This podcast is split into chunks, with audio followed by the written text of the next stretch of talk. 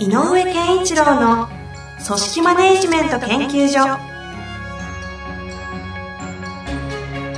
組織が一体となりゴールを達成する究極の快感。上場企業から中小企業まで延べ200社以上の支援を行った井上健一郎が組織人に関するあらゆる問題を分かりやすく解説します。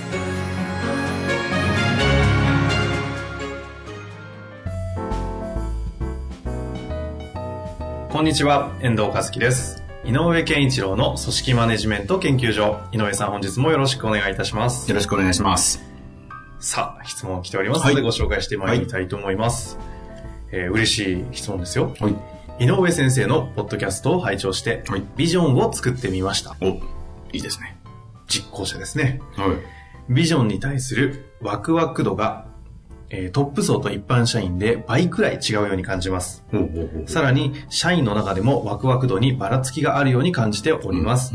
ビジョンへの共感を高めるために、えー工夫することがあれば、アドバイスをお願いいたします。よろしくお願いいたしまはいす。。はい。わかりました。あ、そうですね。ビジョンってなかなか、やっぱり、お、あのー実際に自分の会社のビジョンを作るとなると、意外と難題。えー難しい問題ではある。難しいっていうふうに言っちゃいけないんだけど、簡単ではない。うんうん。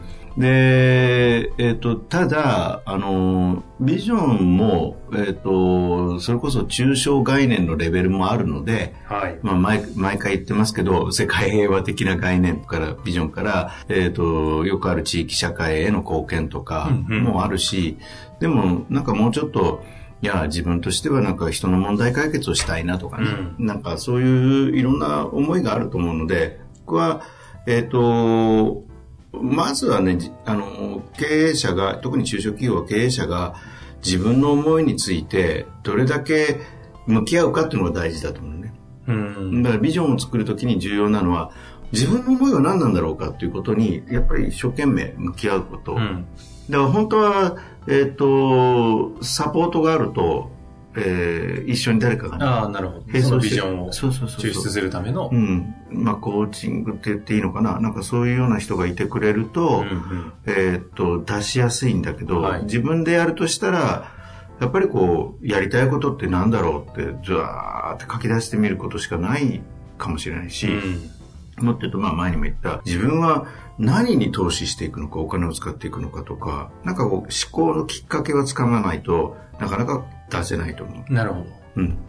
で、多分、あ、ワクワクできるものができたと思っても、それが、えっ、と、社員のレベルによっても、社員のひ、まあ、なんていうな、感覚、人、はい個人個人で受け取り方が違うぞっていうのは、うんうんこれはもうしょうがなくて。うんうん。だから、あ、あ、そうですかって、さらっとしか受け取れない人もいると思うのね。悲しい感じ。そうそうそうそう。だから、重要なのは、えっ、と、ビジョンとかって、あの、現場に下ろしていく、よく私がスモールビジョンって言うんだけど、はい職場にの、この部署に下ろすビジョンっていうのは何かっていう、小型化していく、現実的な、うんえー例えば、その、なんだろうな、うん、地域ナンバーワンになりたいんだよって、例えばこう、経営者が思ってるビジョンがある事業に対してはあるけど、ナンバーワンになる、ナンバーワンになる、ナンバーワンになるって言って現場に降りていくもんじゃなくて、現場ではナンバーワンになるってどういうことか。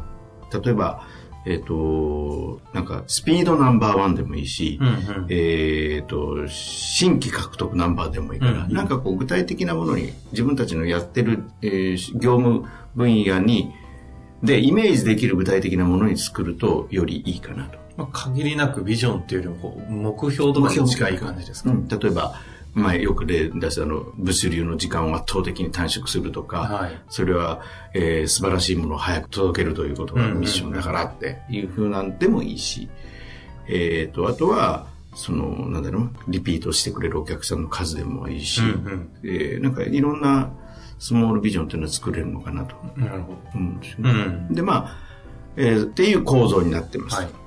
で、えっ、と、経営者が自分の思いを語った時には、えっ、と、勘違いしてはいけないのは、えーこれによって社員に動いてほしいということではなくて、うんうん。そのビジョンを掲げている自分がやっている経営は、そこのビジョンにちゃんと向き合えているかっていう、自分の襟を正すためのものに使ってほしい。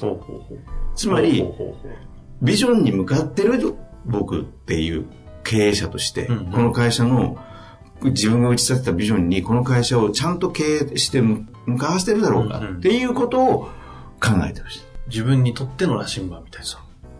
そこがありき。うんで、その、えっ、と、例えば何かの結論を出すときに、これは僕が僕らが目指すビジョンには、とはちょっと違う方向に行くので、やめるとか、あそういうことを、えー経営者がビジョンと自主決定をこうなんかセットで語る場面を見ながら、うん。うん。あ、ビジョンってこうなんだうちってっていう風になってで、理想的には、だったら僕らはこれを目指そうって言って、ん。さっき言ったスモールビジョンじゃないけど、そのためにはじゃあ僕らは、えっ、と、新規のアイデアとしてこういうことを開発してみたいっていうふうに、具体的な目標に落とし込んでくればうん最高かなと。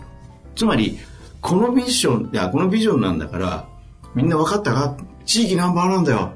いいか分かったか？地域ナンバーワンのために君ら働けっていうもんじゃない。受け取れないですよね。そんな大きいと。社員の人たちってね、なかなか。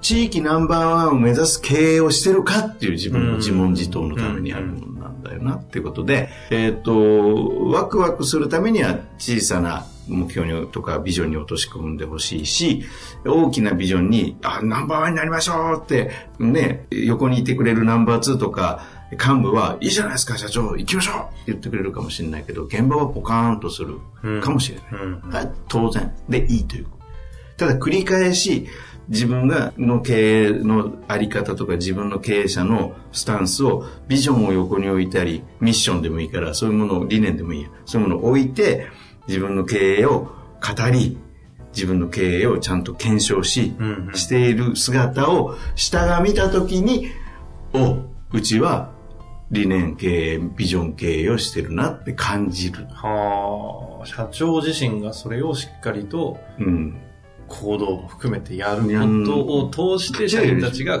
気づくようなことをするしかないんです。そう。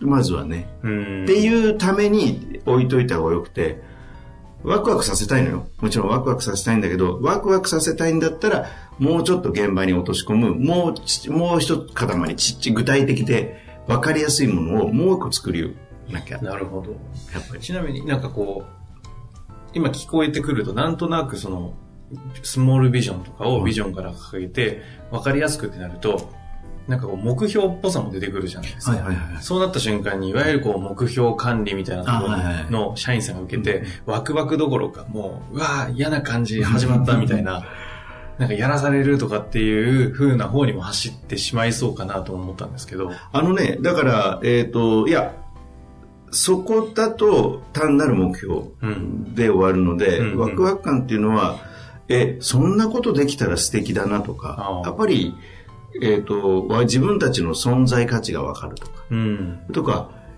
えーえ、あんなビルに入れるんですかとか、うん、うん、うん。そういうちょっと欲求的なものを刺激するものでもいいの。ああ、そういうのもちゃんとこう、抱き合わせにしておりますっていうの目標というか、スモールビジョンなわけか。例えば、えっ、と、本店を銀座に移すっていうのが、スモールビジョンでもいい。ああ、なるほど、なるほど。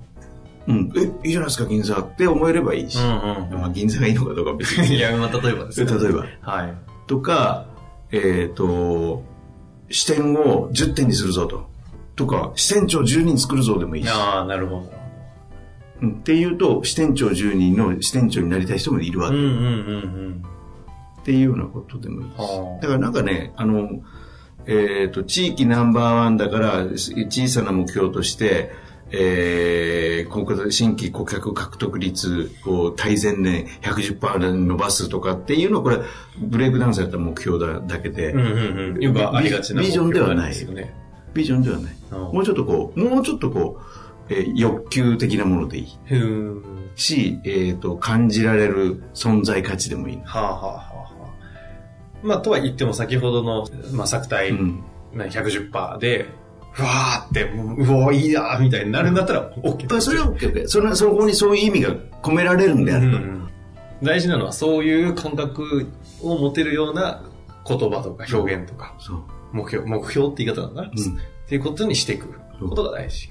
だから、やっぱりさっき言ったように、あのね、意外と、どこどこのエリアに行くぞとか、どういうお客をに向かっていくぞとか、うん。例えば今までだと、えっ、と、いわゆるこう、普通の、えー一般層。だけど、富裕層に向けて展開するぞとか、うんうん。なんかちょっと付加価値がつくようなイメージの次なる展開に向かうっていうようなのは、意外とスモールビジョンとしてはいいかなと思います。今お客さん、どういうお客さんとこうつながるかという、うん。関係性を持っていくかということとか、まあ物理的にあそこに行くぞとか、そう。なんか他にあったりするんですか？まあ、あとはだから、さっき言った、えっ、と、あの、まあ、例えば、じ時間短縮もそういう例だし、えっ、と、あとはなんだろうな、あの、えっ、と、ブランドを立ち上げるなんていうのもそういう意味なうーん。表現としての価値ですか、うん。こそう。う。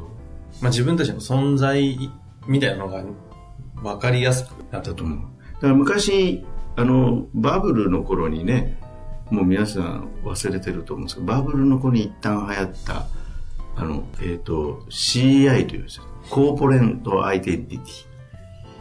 で、やたらこう社名がカタカナになったりとか、えー、あ、バブルの時期そうだったんですか？結構ロゴが変わったりとか、いろいろ。CI って未だに言いますけど。いいけどね、あの当時結構流行ったんですよ。そうなんですね。で、えっと、それこそ社名を変えるとか、いろんなことが起こってた。はで、あれも、要するにこう、お、かっこよくなったとか、あ。う。うんん、なんか、この名刺持ちたいとかっていう、うんすごいそういう単純なところも含めて、えっ、と、あの、会社の、えっ、と、アイデンティティを作っていくぞっていう。なるほど。まあ別に、あの、ロゴを変更することが CI じゃないんだけど、私たちは何者かを再定義するっていうのが本当は、コーポレントアイデンティティの本質で、その私たちは何者かっていうのが、あ、そうか、今まで俺たちは、えっ、と、平民だと思ってたけど、違うっていう。将軍だったんだみたいな。そう、将軍だったんだなぜ、なぜ毎回キングダム寄りになるのかあれですが。っていうようなはい。発想になれたらあ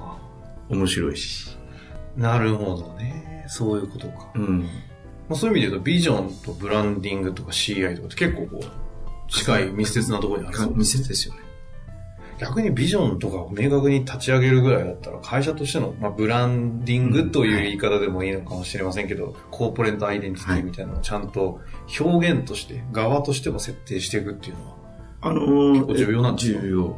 ただ、えっ、と、本気でブランディング CI の世界に入ると、本気でやると、非常にえ細かいところの、えっ、と、表現管理をしなきゃいけない。うん例えば封筒1枚だっうて、んそのまま前の会社ので使ってたものそのまま使っちゃったら、うん。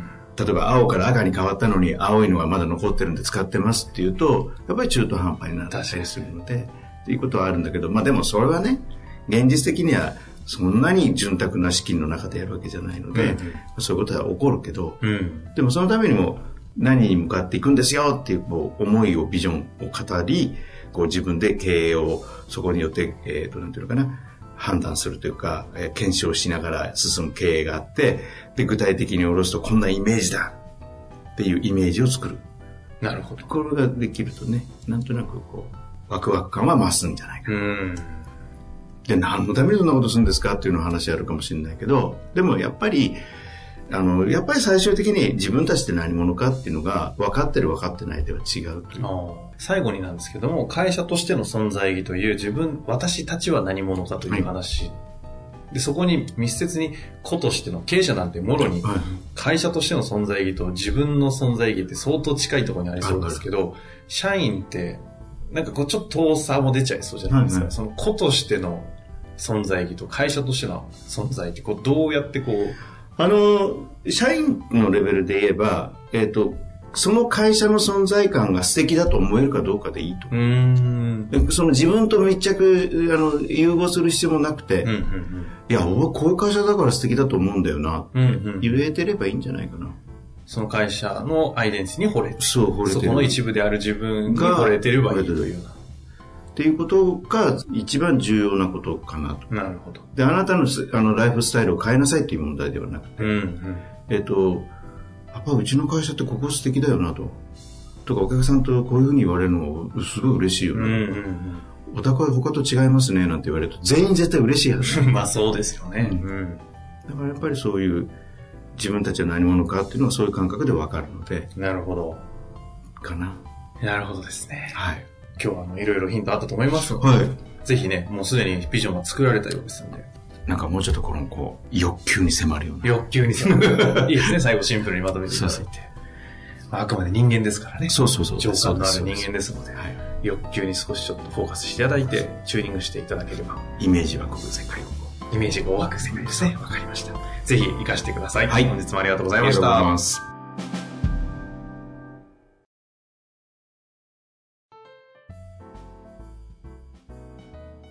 本日の番組はいかがでしたか？